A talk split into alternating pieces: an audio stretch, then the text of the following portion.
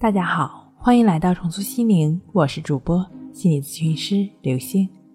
本节目由喜马拉雅独家播出。我们的微信公众号“重塑心灵心理康复中心”。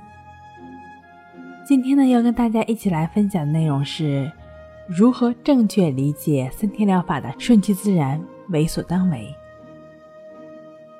森田疗法的目标是让患者改变自己对症状的态度。神经症患者呢，往往拼命地与症状做斗争，想要排除它，却助长了症状。森田疗法让患者放弃斗争，不搭理他，养成与之共存的态度。例如，对于惊恐发作或者强迫焦虑的患者来说，一旦症状发作，慌慌忙忙的就要去医院、去急诊打针，把症状控制住。回去之后呢，可能又会发作了，反反复复，痛苦不堪。森田疗法要求患者发作时不要慌慌张张地赶去医院，而是躺着不动，静静地体验、观察整个发作的过程。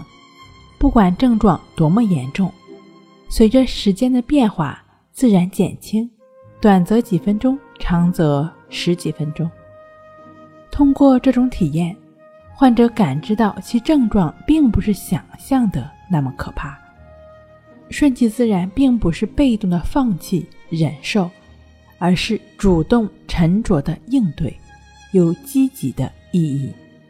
所以，顺其自然、为所当为呢是不能分开理解的。许多朋友在症状出现时，默默地念着“顺其自然，顺其自然”，可症状依然如故。那他呢，就可能一头雾水了，认为不起作用。其实顺其自然不需要任何努力，你专心做事时，不知不觉的就顺其自然了。